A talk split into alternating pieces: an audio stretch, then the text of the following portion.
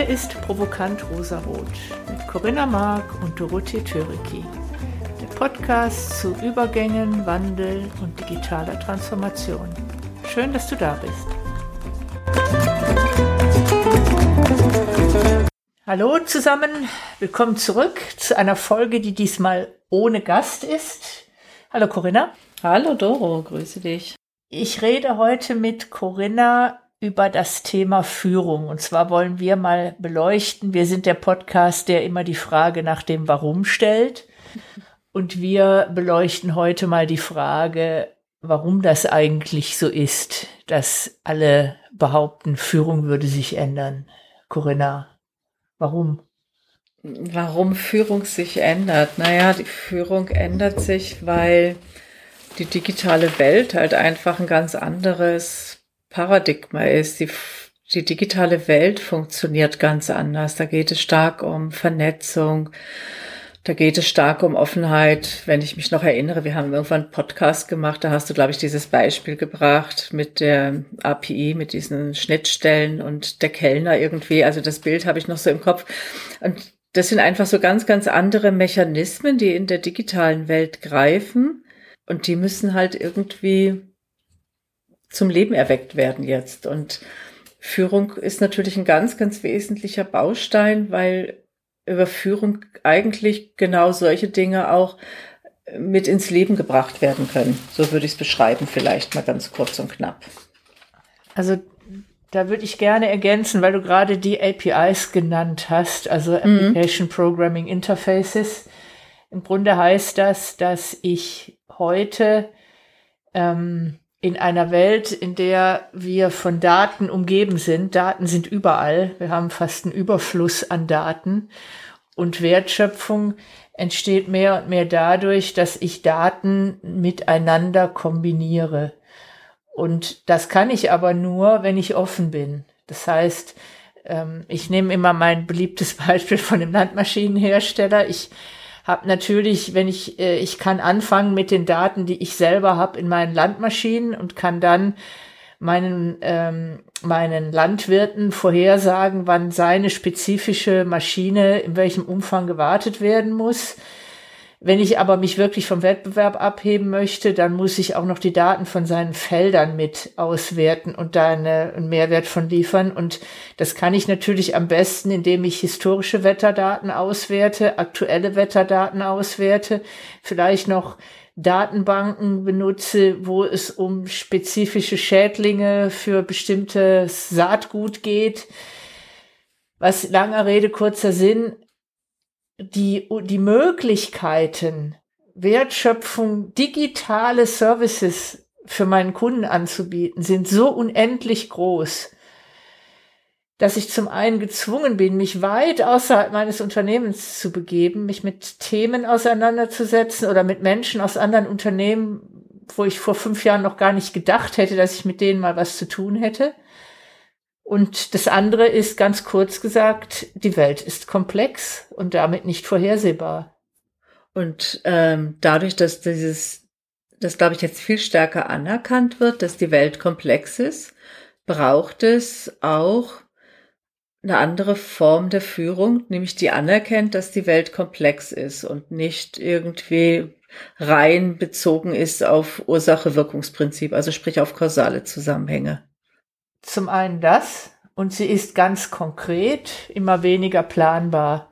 Wir haben ja im, äh, im Sommer mal über den Frust der Führungskräfte geredet. Da ging es ja genau darum, dass äh, immer noch versucht wird, äh, diese Komplexität mit noch mehr Prozessen in den Griff zu kriegen. Ja. Und das funktioniert halt einfach nicht. Ja. Und deshalb und die Menschen spüren das, auch Führungskräfte spüren das, mhm. dass die Methoden, die sie anwenden, nicht mehr zu der Welt passen. Mhm. Und, und dann steigt dieser Frust. Und mhm. du hast die ganze Zeit das Gefühl, ich, ich kontrolliere hier, ob Prozesse eingehalten werden. Das ist total sinnlos. Das bringt überhaupt nichts.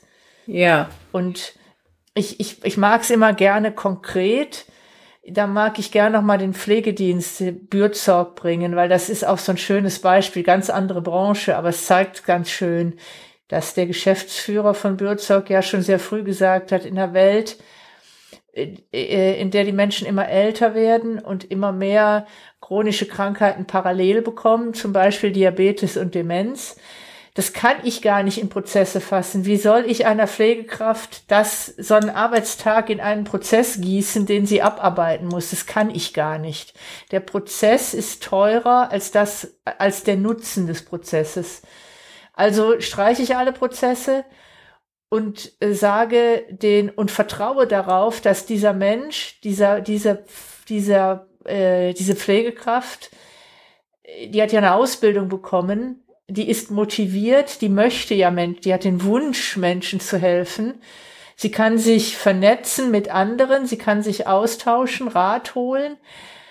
Was spricht dagegen, dass ich diese äh, Prozesse einfach streiche und darauf vertraue, dass die, äh, dass ein Team von Pflegekräften ihre Patienten schon so unter sich aufteilt, dass es das Beste für den Patienten dabei rauskommt. Und es zeigt ja, das funktioniert. Und ich glaube, dieses Beispiel zeigt ganz gut, worauf es dann bei Führung ankommt. Das ist, genau. ja, und deshalb mag ich so gern diese Beispiele, hm. weil das ist dann so vom Ungefähren ins Konkrete. Und ob das jetzt Bürzog ist, ein Automobilhersteller oder ein Journalist, das ist vollkommen egal.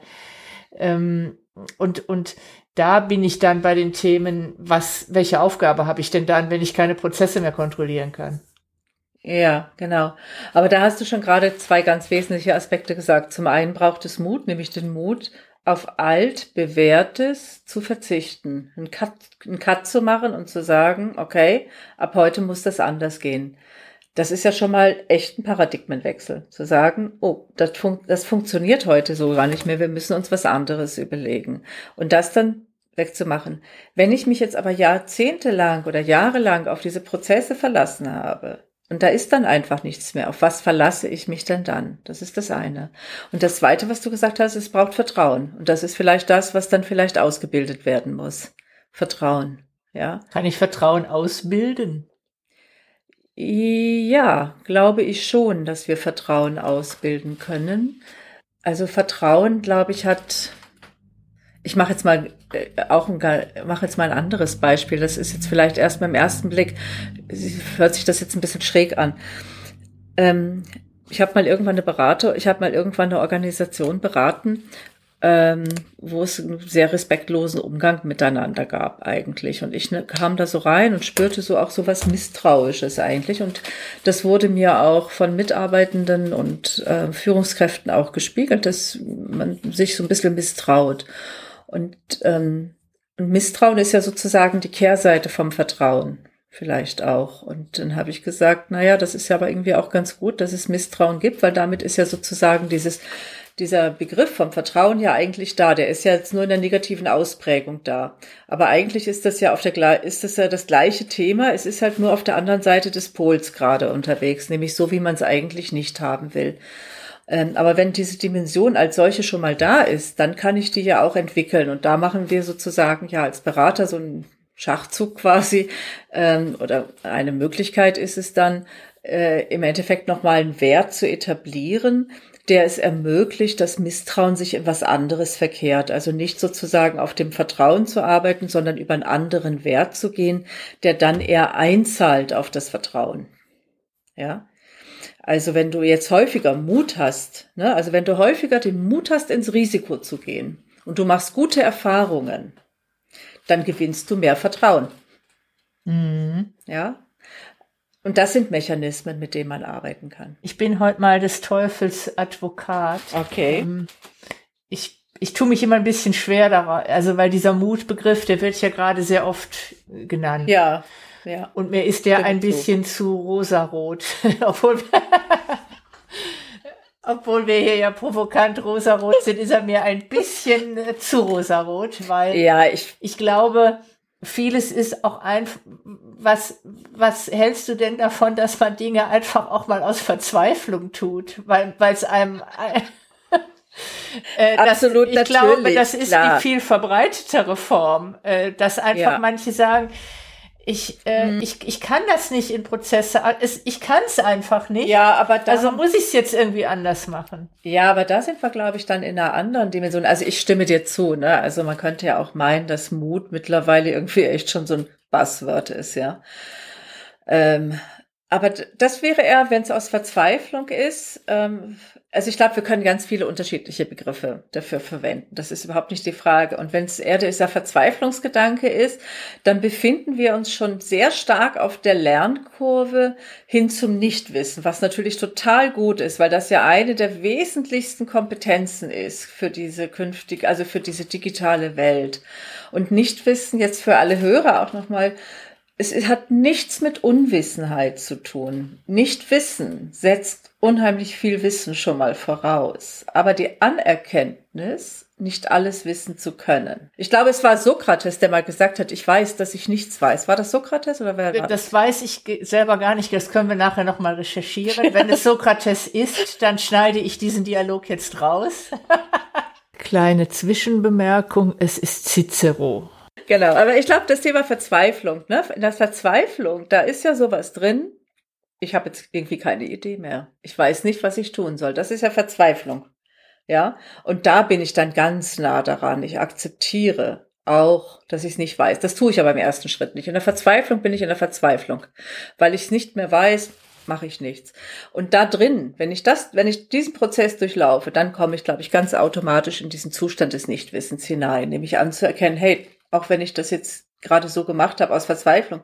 Aber hier passiert ja was Großartiges gerade. Also die, das ist ja auch mal so die Frage, wie komme ich denn eigentlich in diesen Zustand des Nichtwissens? Ja, das ist ja auch dieser große, große Paradigmenwechsel. Ne? Führungskräfte, die ja alles wissen sollten, alles beherrschen sollten, wie auch immer. Da gibt es natürlich schon neuere Tendenzen und seit vielen Jahren gibt es ja neuere Tendenzen Richtung New Leadership oder wie auch immer, Servant Leadership. Da gibt es ja ganz, ganz viele Modelle.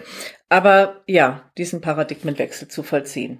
Ich möchte von Sokrates an, auf, auf Herrn Fissmann kommen, den äh, Seniorchef des Gasthermenherstellers, unter anderem Gasthermen. Ähm, der, die haben auch eine digitale Transformation durchlebt oder durchleben immer noch. Da ist mittlerweile der Sohn der Geschäftsführer und der Seniorchef sagte, ich habe jetzt erkannt, ich habe verstanden, ich weiß noch gar nicht so genau, mit was wir in ein paar Jahren unser Geld verdienen werden.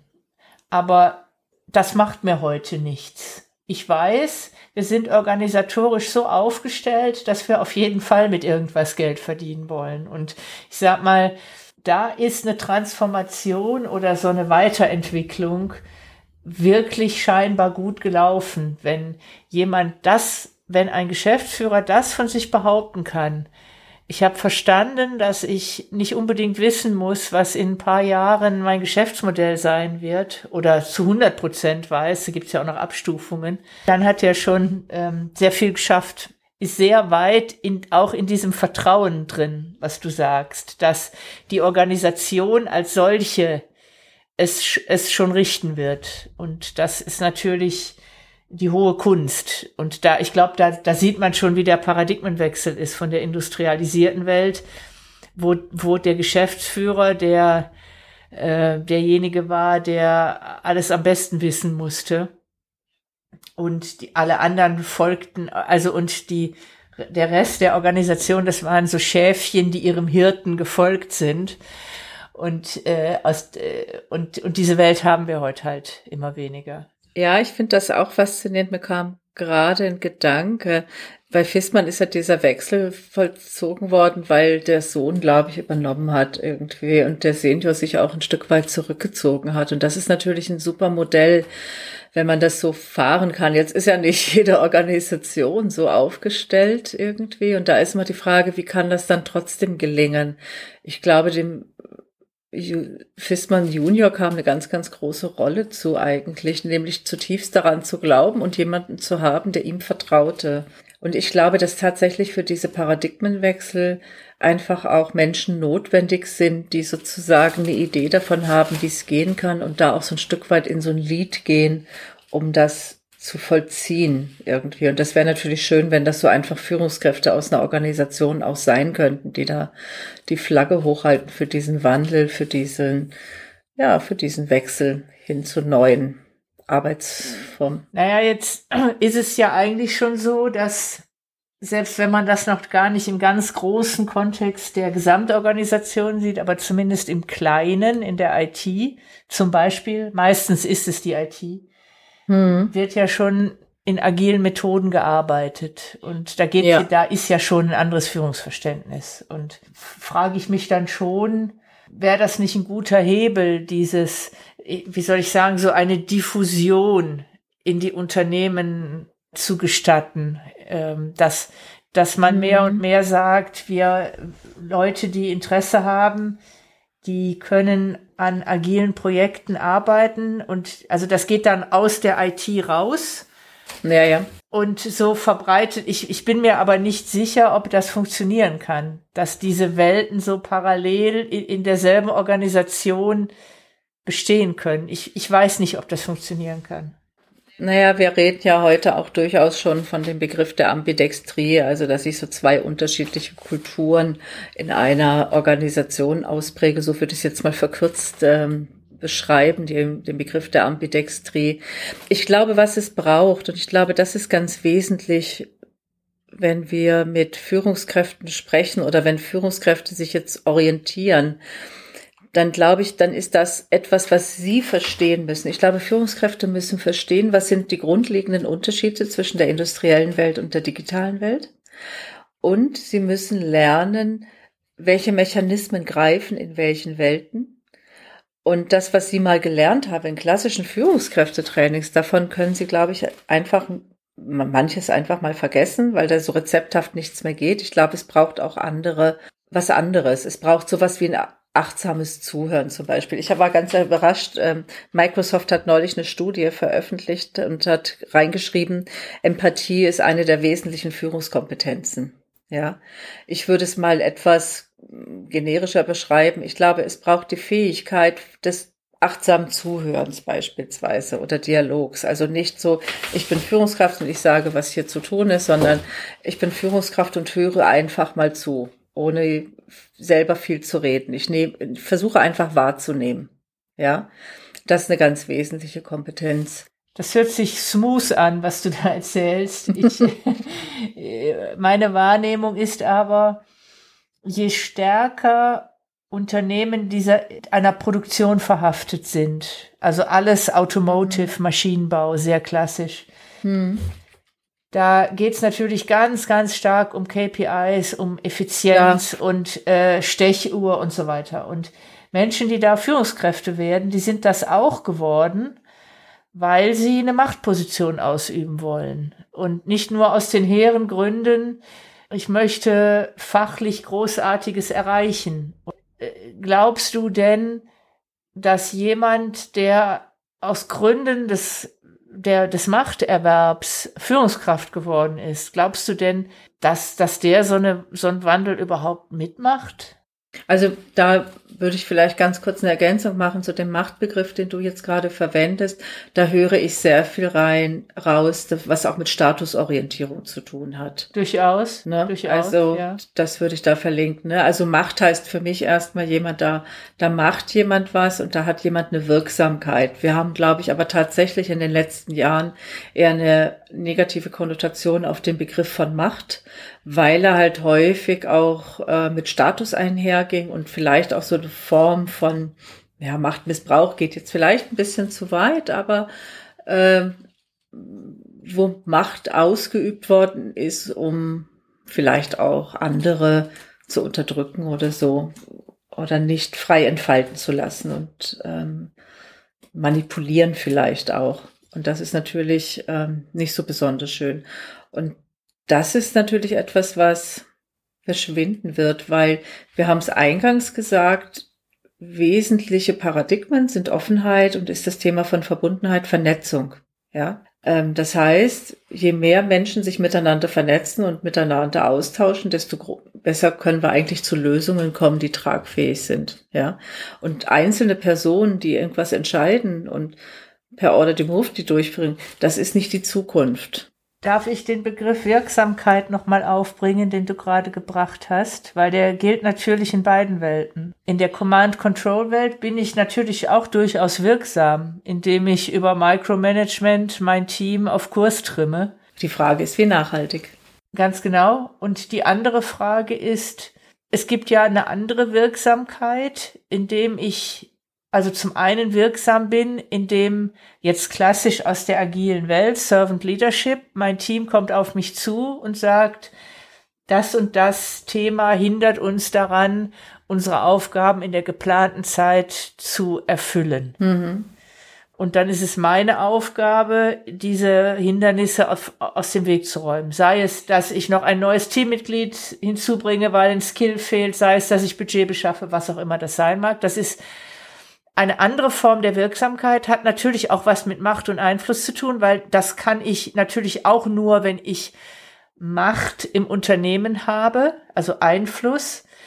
Von daher glaube ich, könnten wir uns auch ein bisschen, äh, könnten wir auch ein bisschen, wie soll ich sagen, darauf abheben, dass Macht zum einen nicht immer was Schlechtes ist. Äh, es kommt immer auf den Kontext an, wie genau. du so genau. schön sagst. Und ein anderes Thema ist natürlich auch dieses Thema Potenzialentfaltung. Das hat natürlich eine unglaubliche Kraft, wenn ich Dinge in anderen Menschen erkenne, und ich verhelfe denen, dieses Potenzial zu entfalten und die sind dann sehr erfolgreich. Das setzt aber natürlich eine Demut ja. voraus, dass ich andere scheinen lassen kann, außer meiner eigenen Person. Und das ist dann natürlich schon wieder ein Unterschied zu der alten Welt, wo Teamerfolg, äh, der Manager kriegte den Lorbeerkranz aufgesetzt. Ja, natürlich, das sind ja diese alten Mechanismen. Ähm, wenn du sagst, das setzt Demut voraus, das finde ich ganz spannend, weil das ist natürlich, wenn wir umlernen, ne? also sprich, wenn wir uns als Führungskräfte ein Stück weit zurücknehmen zugunsten von Mitarbeiterinnen und äh, Mitarbeitern, dann setzt das natürlich vermutlich beim im Lernen tatsächlich erst einmal so ein Gefühl von so eine Haltung von Demut voraus. Je stärker ich aber in dieses neue Denken, in dieses neue Wirken hineinkomme, desto weniger würde ich mit dem Begriff von Demut gehen, sondern Demut heißt ja auch wieder, Demut ist eigentlich für mich auch ein Stück weit was Hierarchisches. Da mache ich mich bewusst ein Stück weit kleiner. Aber eigentlich geht es darum, nachher ja sozusagen auf Augenhöhe zu sein. Aber ich glaube tatsächlich, zum Lernen auf Augenhöhe zu kommen, ist es auch gut, sich an der Stelle kleiner zu machen. Aber in Demut, da, da habe ich durchaus, also bei Demut habe ich auch etwas von oben und unten, also so in meinem Wording. Aber das ist jetzt schon eine sehr, sehr philosophische Fragestellung. Aber wenn ich weil das habe ich jetzt gar nicht, ehrlich gesagt. Ja, ja. Ja, ja, ja ich weiß. Also ich finde das ganz interessant. Ich hatte jetzt gerade eben so ein Erleben körperlich. Demut heißt, ich mache mich kleiner. Oh, so habe ich das gar nicht gemeint, sondern eher in dem Fall, ich bin nicht King of the Bongo, sondern ich bin mir bewusst, was ich kann. Ich bin mir aber auch bewusst, was andere können. Und das, und ich bin, äh, ich habe die innere Größe, wenn andere etwas besser können, als ich es kann, dass ich den anderen zum Strahlen bringen kann. Das ist für mich eine Form von Demut, dass ich nicht der oder diejenige bin, die alles am tollsten und besten kann und auch diesen Anspruch an sich gar nicht hat. Mm, der Begriff von Demut, ich glaube, das ist, glaube ich, so ein bisschen, und da sind wir bei diesem Thema Denken in Systemen wenn, wir nehmen mal einfach eine Gruppe, Führungskraft und Mitarbeiter, Mitarbeitende, Mitarbeiterinnen, ja. Das ist ein Teilsystem oder ein Subsystem innerhalb eines größeren Konglomerats von Systemen, ja. Jetzt gehen wir mal davon aus, es gibt eine Führungskraft, die einfach sagt, okay, ich anerkenne, dass andere auch Potenziale haben und ich freue mich, diese einfach zum Blühen zu bringen und ich gebe den Raum, dass das passieren kann und die sind in das, was du nennst, eine demütige Haltung und bei denen ist sozusagen ich würde mal sagen, die sind schon so gereift, dass sie auch das demütig jetzt nicht im Sinne von kleiner machen empfinden erst einmal, ja. Was sie aber trotzdem haben, sie haben immer noch einen Kontext, dass es neben ihrer kleinen Gruppe, neben ihrem kleinen System, in dem sie das leben, noch andere Systeme gibt. Und da passiert was anderes. Und wir haben da die Wechselwirkungen. Ja. Und auch, also ich stimme dir zu, prinzipiell, dass Demo durchaus gar nicht kleiner machen ist. Äh, sondern dass es auf einer Augenhöhe passieren kann. Ne? Aber ich glaube, dass es ganz gut ist, mit diesem Begriff auch ein Stück weit zu spielen, weil ich bin ja nicht alleine auf der Welt. Ich bin immer eingebunden in ein größeres System. Also grundsätzlich stimme ich dir, glaube ich, zu, dass der Begriff von Demut auch auf einer gleichberechtigten Ebene sein kann. Ich glaube aber, dass es für ein Lernen auch ganz gut ist, eine andere Idee davon zu haben, weil wenn, nehmen wir einfach mal das Beispiel, da ist eine Führungskraft mit, äh, mit dem Team. Und ähm, da gibt es tatsächlich dieses Bestreben, die Wirksamkeit oder das Potenzial von allen zu fördern und einfach sich, ja, einfach über die anderen auch zu scheinen. Jetzt ist dieses ein Subsystem in einer Vielzahl von anderen Subsystemen in diesem Gesamtsystem der Organisation. Und wenn diese eine Führungskraft heute schon so weit entwickelt ist, zu sagen, hey, hier habe ich ganz viele, die haben tolles Potenzial und ich will das fördern. Und da, da darf es durchaus Menschen geben, die viel besser sind als ich. Das macht mir überhaupt nichts. Der ist aber wiederum in einem Kontext mit anderen Führungskräften und muss dort, hat dort auch seine Zugehörigkeit. Und wenn der sich jetzt zu arg unterscheidet, von den anderen, dann macht das ja auch wieder was mit ihm und das hat dann auch wieder eine Wechselwirkung in das Subsystem. Und vor dem Hintergrund bin ich eigentlich ganz dankbar dafür, wenn wir Begrifflichkeiten haben wie Demut, die auch so eine Dehnbarkeit haben, die man sowohl auf einer Augenhöhe sehen kann als auch nach unten sehen kann, um einfach beide Welten gleichermaßen bedienen zu können. Aber ich glaube, dass es wirklich wichtig ist, immer auch in System zu denken. Wir dürfen nicht von dem einzelnen Subsystem ausgehen in Organisationen. Das finde ich ganz wichtig, weil es macht was mit uns. Ja. Kann das denn wirklich funktionieren, diese Ambidextrie? Also, wenn ich das richtig verstanden habe, ist Ambidextrie sind zwei unterschiedliche Systeme. Ja. In Wahrheit sind es ja wahrscheinlich viele verschiedene, auch ein paar Zwischenstufen. Ich habe mich jetzt mit Ambidextrie im Detail überhaupt nicht beschäftigt. Ähm, ich weiß nur, dass Ambidextrie im Endeffekt heißt, ich kann mehrere Kulturen, so würde ich es jetzt vielleicht sogar beschreiben, im Organisationen haben. Ich glaube, ja, das geht. Ich glaube, es gibt Organisationen, wo ich das heute sowieso habe. Und es geht darum, mehr ein Bewusstsein darüber zu haben, mehr darüber zu sprechen und einfach zu schauen, und was passiert eigentlich in welchem System. Ich glaube, das ist jetzt so in diesem Übergangsszenario eigentlich das Wichtigste, nämlich immer wieder zu reflektieren, wo stehen wir eigentlich, wie sind wir denn gerade unterwegs. Also diese Fähigkeit, eine Metaebene einzunehmen, immer wieder die Metaebene einzunehmen, also als Führungskraft. Und ich glaube, das ist eins der größten, ich glaube doch, das ist wirklich eine der größten Neuerungen, die Fähigkeit von Führungskräften zusätzlich zu der eigentlichen Führungsaufgabe, die Metaebene nicht zu verlassen und immer darüber auch zu steuern. Äh, also quasi sich selber als Baustein in einem noch übergeordneteren System zu sehen Korrekt. und die Rolle, die man darin spielt. Mhm. Ist es nicht auch wichtig, wenn man schon verschiedene Systeme hat, mhm. dass wir wertfrei sind? Dass wir sagen, wenn, äh, weil es gibt ja genug Menschen, die, wir sind ja alle so erzogen worden, dass wir im Grunde genommen im Kontext der Arbeit wie ein Rädchen im Getriebe zu funktionieren haben. Und wenn jemand sein ganzes Leben danach ausgerichtet hat, dann fällt es, vielleicht will das auch gar nicht jeder, äh, mit Potenzialentfaltung und Lernen und viel Eigenverantwortung. Ja. Vielleicht will das gar nicht jeder. Genau.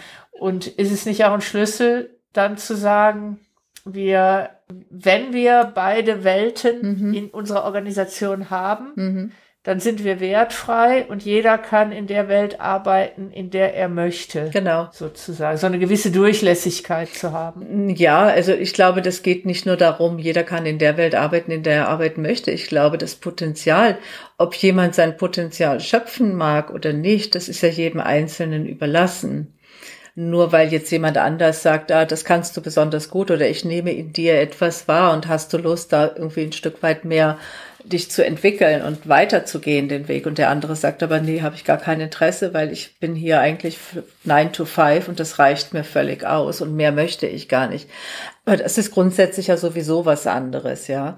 Aber worauf wir jetzt erstmal gegangen sind, ist, wie ist es denn eigentlich bei Führungskräften, wenn sie Potenzialentfaltung machen? Dann kann natürlich auch einfach passieren, dass es Menschen, dass sie Menschen herausbilden, die einfach besser sind als sie, die über sie hinauswachsen. Ja, das ist natürlich, äh, da, damit muss ich umgehen können. Damit muss ich einfach umgehen können ähm, und mich reflektieren. Und das ist das zweite große, was Führungskräfte brauchen. Sie müssen wissen, wie bin ich denn eigentlich unterwegs? Was macht denn was mit mir? Bin ich immer im Wettstreit mit anderen? Und ich würde mal sagen, wir haben viele Führungskräfte, die ein sehr massives, ausgeprägtes Konkurrenzdenken haben, Wettbewerbsdenken haben. Das ist natürlich nicht förderlich in der neuen Kultur. Aber auch das ist etwas, wo ich glaube, auch damit kann man kann gearbeitet werden, wenn ich den Wunsch habe. Ich würde gerne an der Stelle auch ein Stück weit anders unterwegs sein, weil ich kann ganz viele andere Perspektiven einnehmen und da auch mich rauslösen.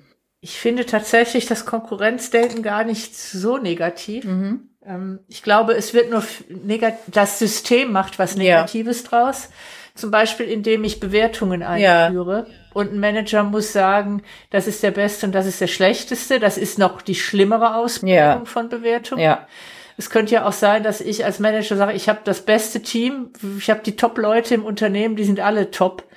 Und wenn's, wenn dann die Organisation noch vorschreibt, nee, das gibt's aber nicht, du musst sagen, ja. das ist der Beste, das ist der Schlechteste, das ist natürlich ganz schlecht, das ist ein sehr ein giftiges Konkurrenzprinzip. Ja weil das führt dazu, dass die Besten der Besten nicht mit den Be nicht mit anderen Besten arbeiten wollen, mhm. was zum Wohle des Unternehmens wäre, sondern dass sich die Besten Mittel, Mittelmaß aussuchen, damit sie nach wie vor am Scheinen sind.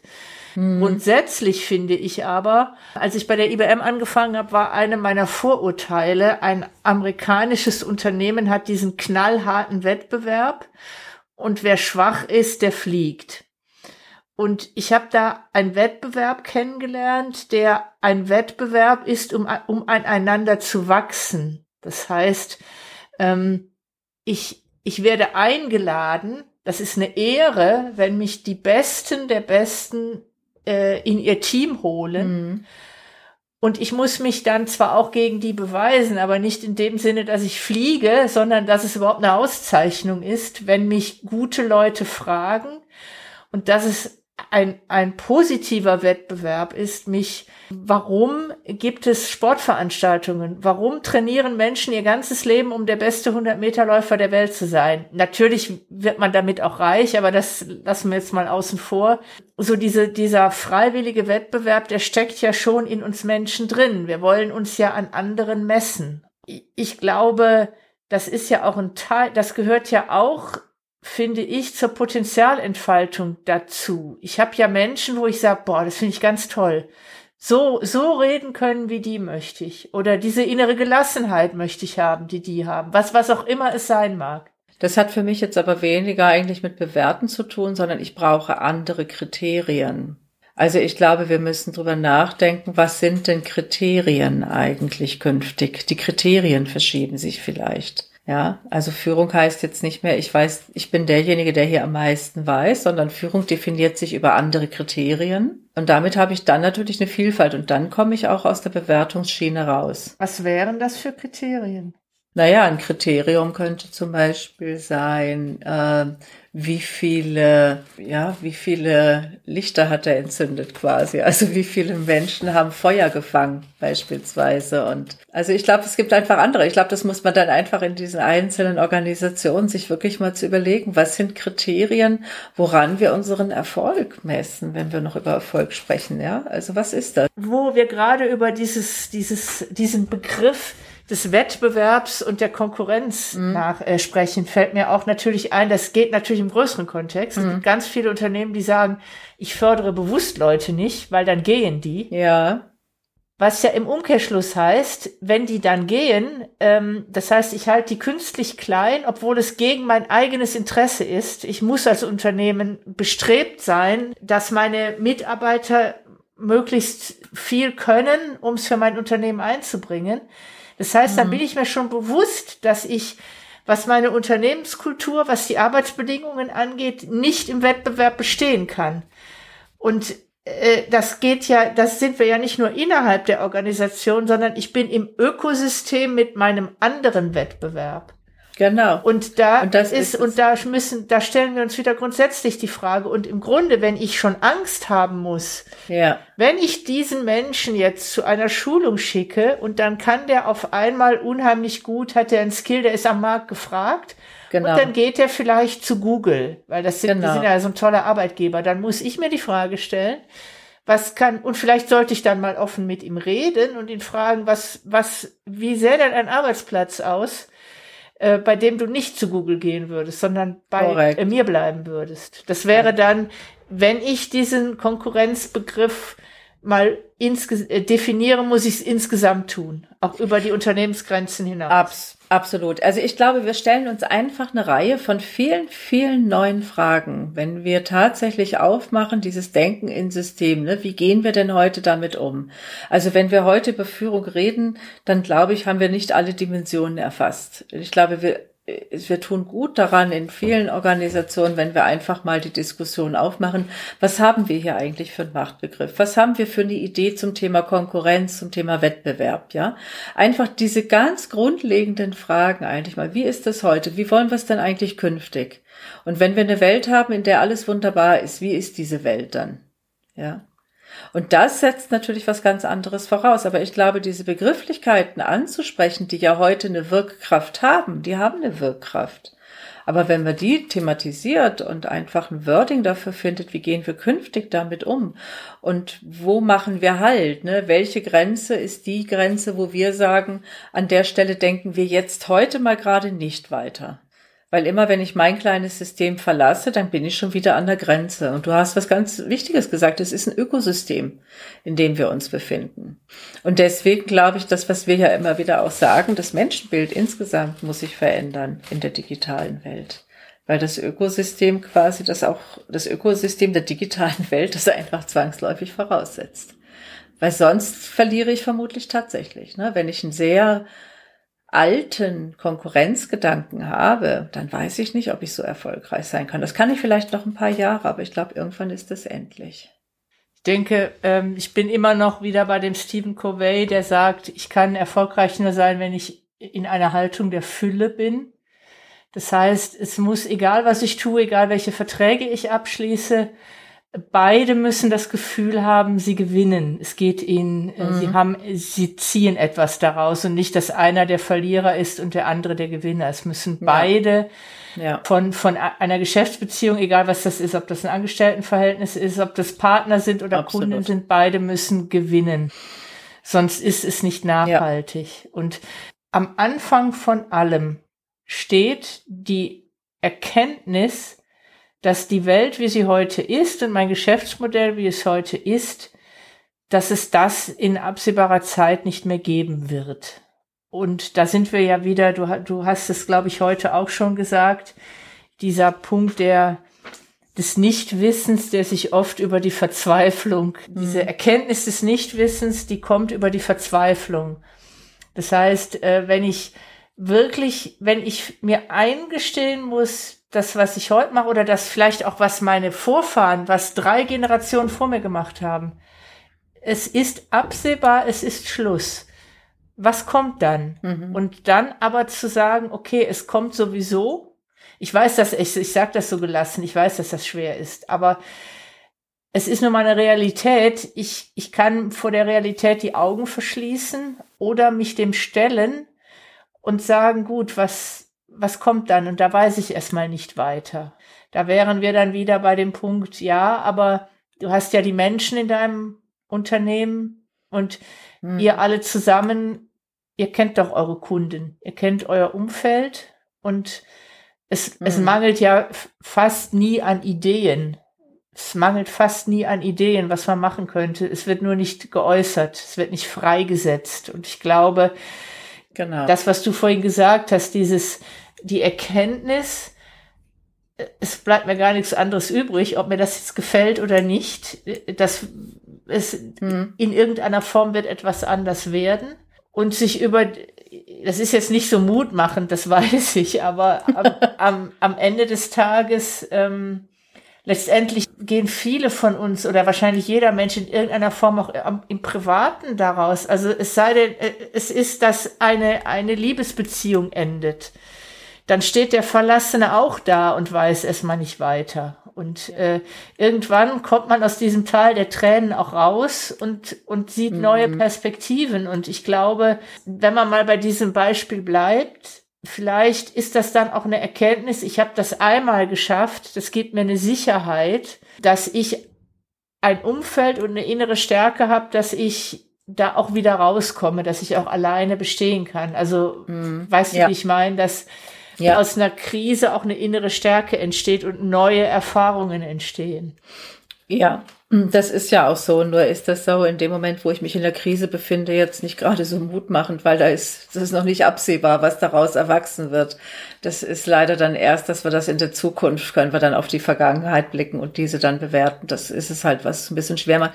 Und insofern empfehle ich einfach auch Führungskräften ganz massiv in dieser heutigen Zeit, sich einfach selber zu reflektieren und einfach selber so viel wie möglich ganz andere Dinge vielleicht auch zu vertiefen. Also wie beispielsweise das achtsame Zuhören, das Dialog irgendwie einfach anders auch auf Mitarbeitende zu schauen mit anderen Modellen. Ob das jetzt mal ist, dass ich aus dem, über die Werte darüber schaue oder einfach gucke, was haben wir denn eigentlich so für Themen? Also einfach eine andere Perspektive aufmachen und vielleicht schaue, wie gelingt es mir leichter, auch bei mir als Führungskraft, als Mensch neue Perspektiven zu entwickeln. Also nicht immer aus der gleichen Perspektive zu schauen, weil das ist ja das, was einfach passiert. Und das, was wir brauchen, ist eigentlich eine Perspektivenvielfalt. Ich kann einfach jede Führungskraft nur ermutigen, gerade im Moment tatsächlich Fortbildung zu machen, sonst was zu machen, um neue Impulse zu bekommen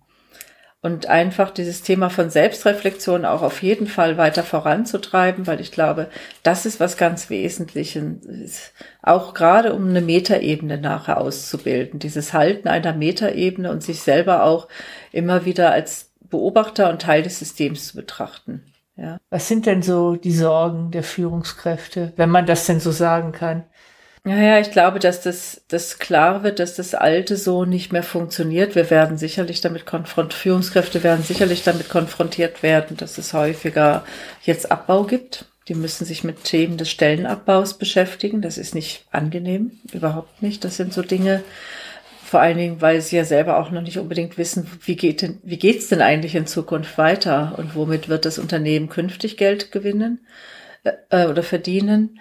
Ich glaube, das sind so Themen, die, glaube ich, belastend sind. Ähm, dann, wie, wie gelingt dieser Wechsel von dieser sehr starken Prozessdominanz der industriellen Welt hin zu etwas, was wir vielleicht ein Stück weit mehr agil nennen können? Wie kann ich sowas, wie gelingt sowas, so ein Wechsel? Wie kann ich das steuern eigentlich? Mit welchen, wie bin ich dann unterwegs? Ja. Und das hat für mich ganz viel einfach mit diesen ganzen Qualitäten zu tun. Von Achtsamkeit, Dialog, Zuhören. Also nicht mehr im Sendungsbewusstsein zu sein, sondern wirklich zuzuhören, einfach zuzuhören und erstmal vielleicht auch gar nichts zu sagen und zu gucken, okay, was ist denn hier eigentlich? Und das ist ein Novum, das ist so neu. Ja, also vertraut machen mit Neuland. Wie mache ich mich? Wie, wie bewege ich mich auf Neuland? Auf Neuland bewege ich mich offen gestanden tapsig. Da habe ich keine Ahnung. Aber ist das nicht auch, dass das letztendlich für die Mitarbeiter genauso gilt? Also sagen wir mal, da ist ja. eine Führungskraft, die war ja. bei dir hm. und die hat jetzt verstanden, ja, ich muss mehr zuhören. Hm. Ich äh, stelle einfach auch mal Fragen. Hm. Und da, da, da sind die Mitarbeiter, die sind aber seit 20 Jahren gewohnt, nur Ansagen zu kriegen. Genau, das muss. Da kann ich ja jetzt nicht erwarten, Nein. dass die alle sofort sich öffnen und ihr Innerstes nach außen kehren. Also mal abgesehen davon, äh, glaube ich, käme das auch nicht besonders gut. Ne? Also wenn ich eine Führungskraft bin, die tatsächlich irgendwie immer Anweisungen herausgegeben hat und jetzt sage ich auf einmal, ab heute machen wir das alles anders, heute höre ich euch mal zu.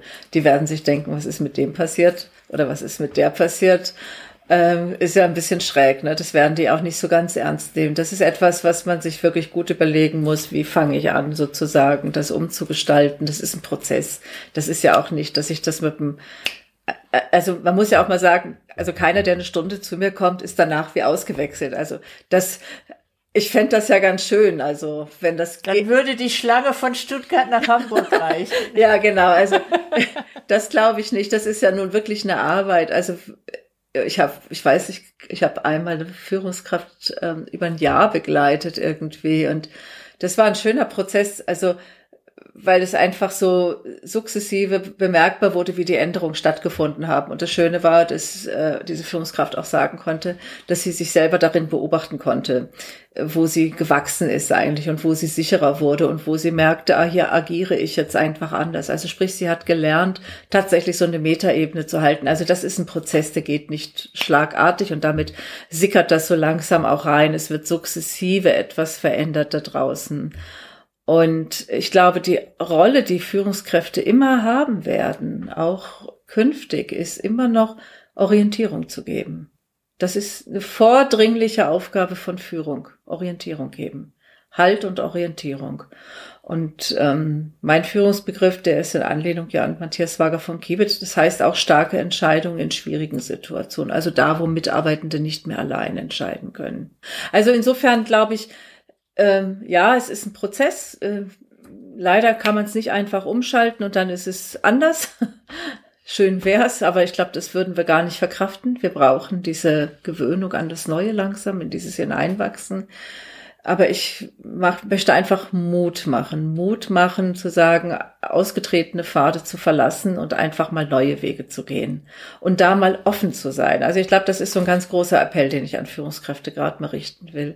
Versucht heute schon offen zu sein für das Neue, was da kommt. Versucht neugierig zu sein und ja, versucht wahrzunehmen, zu spüren und einfach auch gucken, was macht's, was macht's mit euch und äh, wie könnt ihr euch dort zurechtfinden. Und alle Chancen sozusagen zum Lernen nutzen, weil die Mitarbeiter tun es teilweise auch. Wenn ich mir die Aktivität Working Out Loud anschaue, ja, da sind sicherlich viele von, also zieht ja immer weitere Kreise und das finde ich eine großartige Idee. Also Mitarbeitende lernen ja auch schon ganz viel. Und ich denke, das ist das, was Führungskräfte auch tun müssen. Lernen. Die gute Nachricht in der schlechten Nachricht ist, dass die, dass es Führungskräften weltweit ja immer schlechter geht. Das ah. hat ja die, da haben wir ja schon drüber gesprochen, ja. äh, die Studie der Boston Consulting Group. Ja. Und das ist ja die beste Gelegenheit, äh, etwas anders zu machen. Ich kenne noch eine andere Studie, die ist schon ein bisschen älter, die sagt, dass das, was Führungskräfte am schnellsten in den Burnout treibt, ist, wenn sie gegen ihre inneren Werte ähm, ankämpft, wenn sie etwas tun müssen, was gegen ihre inneren Werte verstößt. Das ist ganz oft im Micromanagement der Fall. Es gibt ganz viele Manager, die wollen das gar nicht, sind dann aber gezwungen, weil gerade wenn ein Unternehmen in der Krise ist, dann wird ja gern aus dem alten Geschäftsmodell der letzte Blutstropfen rausgequetscht. Das geht dann halt nur mit Micromanagement. Die Frage ist dann, ja, die Frage wäre jetzt, wenn so ein Mensch zu dir käme, der hat ja erstmal der auch, auch eine Führungskraft, die in so ein System eingebunden ist. Sie hat ja oft keine Wahl, weil sie äh, wiederum von ihrer eigenen Führungskraft gezwungen wird, bestimmte Dinge zu tun, Menschen zu entlassen oder Micromanagement zu machen, von dem sie genau weiß, dass es eben nicht funktioniert und was sie selber als sinnlos erachtet. Wie wäre denn dann ein Ausweg aus so einer Situation? Der Ausweg, du sagst gerade keine Wahlmöglichkeiten, genau, wieder Wahlmöglichkeiten aufzuzeigen. Es gibt Wahlmöglichkeiten, es gibt immer Wahlmöglichkeiten. Das Problem, was wir nur haben, wir sehen sie nicht mehr. Es gibt immer Wahlmöglichkeiten. Ja, also wenn es ein Stellenabbauprogramm gibt, ähm, das ist dann halt, da muss man sich überlegen, lehnt man sich dagegen auf oder nicht, geben die Zahlen das noch her, das zu beschäftigen oder nicht. Ähm, aber da bin ich dann eher in einem Wertethema passt das zu meinen Werten, was das Unternehmen gerade macht. Aber wenn ich sozusagen sagen kann, ja, ich muss jetzt ausstellen, damit dieses Über Unternehmen noch eine Überlebenschance hat, muss ich jetzt auf Mitarbeitende verzichten, dann muss ich mich damit auseinandersetzen und wie kommuniziere ich das? Und dann tue ich das am besten sehr empathisch. Das ist schon richtig, was Microsoft da in der Studie gesagt hat. Sehr, sehr empathisch. Und dann halte ich das auch aus, dass mir da Menschen vielleicht gegenüber sitzen, denen es gerade nicht so gut geht. Ja, dann lasse ich das auch zu und ich halte das als Führungskraft auch aus und ich stelle mich dem. Und das ist zutiefst menschlich. Und damit haben wir eigentlich schon eine ganz wesentliche Kompetenz, die in der digitalen Welt auch erforderlich ist. Führung wird menschlich, Human Leadership irgendwie, vielleicht so kann man es auch sagen. Ja, aber ich glaube, dass wir vielfach einfach wurden Trennungsgespräche geführt, wo man nicht den Mensch im Mittelpunkt gesehen hat, sondern gesehen hat, wir müssen hier jetzt abbauen, weil wir sparen dadurch so und so viel und das ist wichtig. Und wir sind nicht zu dem Menschen gegangen und wir sind nicht bei ihm geblieben, haben ihm die Nachricht gebracht, sondern haben im Endeffekt gesagt, und da kriegst du eine Outplacement-Beratung und dann kriegst du das und das und jetzt tschüss. Und das ist nicht, das ist nicht menschlich.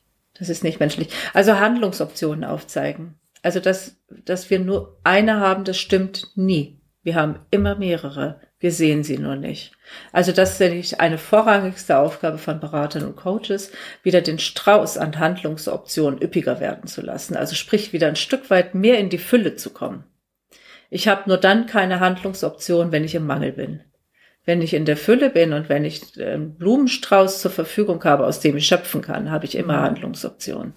Wären wir wieder beim Meer der Möglichkeit. Ganz genau. Es muss nicht immer ein Meer sein, aber manchmal hilft es auch schon, wenn man mehr als eine hat. Absolut, ja.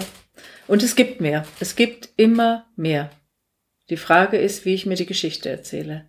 Kontext ist alles, ne? Welchen, welches Narrativ ich bilde. Genau. Und als Führungskraft muss ich natürlich gut überlegen, kann ich das, was das Unternehmen tut, für welches ich tätig bin, kann ich das mit meinen Werten vereinbaren? Und ich rate jeder Führungskraft, die permanent gegen ihre eigenen Werte verstößt, sich ein anderes Unternehmen zu suchen. Weil das geht auf Dauer nicht gut. Das kann nicht gehen, weil da habe ich so viel Spannung, die ich aushalten muss. Und deswegen ist es immer wieder ganz gut, sich auch mit dem Gedanken, also mit dem Begriff von Spannung auseinanderzusetzen als Führung, weil das ist etwas, was gesteuert werden muss, was balanciert werden muss.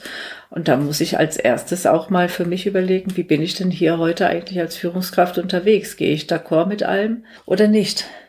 Also bei Führungskräften finde ich schon, dass die Integrität schon auch wichtig ist. Also mir als Arbeitgeber wäre das schon wichtig man sieht ja auch immer wieder, es gibt ja ganz viele Beispiele, dass Unternehmen, die ganz stark nach diesem Command-Control-Prinzip geführt wurden und wo Werte maximal als Spruch an der Wand standen, aber ansonsten nicht umgesetzt das wurden. Das ist ein Märchen. Dass die ganz oft in den Ruin gingen, weil eine Angstkultur führt dazu, dass eben Dinge nicht angesprochen werden. Und irgendwann hm. kann es halt dann auch mal knallen. Ich habe das ganz oft gehört, dass es vielfach die Werte an den Wänden stehen, aber nicht gelebt werden. Und ich glaube, wenn man sich die Mühe macht, da mal tief hineinzublicken, wie bei diesem Unternehmen, von dem ich vorhin gesprochen habe, was ich beraten habe, wo Misstrauen da war, da würde keiner sagen, dass da Vertrauen herrscht. Aber es herrscht eine Dimension von Vertrauen, aber nicht die gewünschte. Oder die, die Ausprägung von Vertrauen ist nicht die gewünschte weil es Misstrauen ist. Es ist die Kehrseite quasi. Ist einfach mal ins Negative abgedriftet. Aber eigentlich ist der, das, das Grundthema ist da. Es lieb, wird nur in der falschen Richtung gelebt. Und wenn man mich fragen würde, also ich, ich finde das ganz spannend, in Organisationen reinzuschauen und zu schauen, woran liegt es denn eigentlich? Was ist denn hier? Was fehlt denn hier? Welcher Wert? Meistens fehlt, fehlen Werte. Also ich habe es auch häufig gehört, dass Werte an den Wänden stehen, aber nicht gelebt werden. Und ich glaube, das ist so ein Stück weit mh, hm, zu kurz gesprungen. Ich glaube, dass die Werte schon gelebt werden, aber nicht in der, wie sie gewünscht sind eigentlich. Da, wo Misstrauen ist, ist eigentlich auch Vertrauen. Es ist halt nur einfach die andere Seite des Pols. Also sprich, das ist ins Negative umgekehrt. Und da ist für mich immer die Frage, was könnte denn ein passender Gegenwert sein, der den Wert an der Stelle ein Stück weit wieder neutralisiert, so dass wir wieder von etwas sprechen können, was wir Vertrauen nennen. Wie jetzt in dem Fall, den ich vorhin geschildert hatte, eingangs in unserem Gespräch, Misstrauen angereichert, also Misstrauen war da, wurde auch bestätigt, ja, wir misstrauen uns hier. Und dann habe ich gesagt, wie würde es denn sein, wenn hier ein Stück weit mehr Offenheit ins Spiel käme? Und dann haben wir einfach angefangen, mal so zu überlegen, wie, wie drückt sich denn Offenheit aus? Was wäre denn anders, wenn Offenheit etabliert werden würde. Und das war etwas, was geübt werden muss, weil ja das Misstrauen da war. Ähm, und da ist es dann ganz gut, solche Prozesse natürlich auch begleiten zu lassen. Aber ich behaupte mal tatsächlich, dass die Unternehmen, von denen behauptet wird, dass sie die Werte nur auf der Wand stehen haben, durchaus eine Idee davon haben, aber einfach ein paar Sachen vergessen haben, die sind nicht berücksichtigt worden, die sind sozusagen ausgeblendet worden und die müssen hervorgeholt werden. Das ist wie die rosa Elefanten. Ja, mit dem Misstrauen und der Offenheit, das fand ich ganz gut, denn alleine durch die Tatsache, dass man es anerkennt, genau. dass es ein Misstrauen gibt, das ist ja ein, ein äh, quasi eine genau. Offenheit, genau. eine weitere Offenheit. Und indem ich es anerkenne, kann ich mich in eine andere Richtung begeben. Das kann ich aber nur, wenn ich, wenn es alle Seiten anerkennen können. Ganz genau, ganz genau. Wenn es mal ausgesprochen wird, wenn es einfach mal benannt wird, ich nehme hier was wahr. Und zwar nicht im Sinne einer Bewertung, sondern ich nehme hier wahr. Und ich nehme wahr, dass es eine Sehnsucht gibt oder einen Wunsch nach mehr Vertrauen gibt.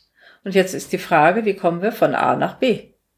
Das ist die einzige Frage, die sie stellt. Aber in dem Moment, wo ich das immer bewerte, und deswegen finde ich so Beratersprüche wie, da stehen die Werte an der Wand, aber sie werden nicht gelebt, die finde ich, also offen gestanden, unterirdisch, weil die nicht hilfreich sind. Die sind nicht hilfreich.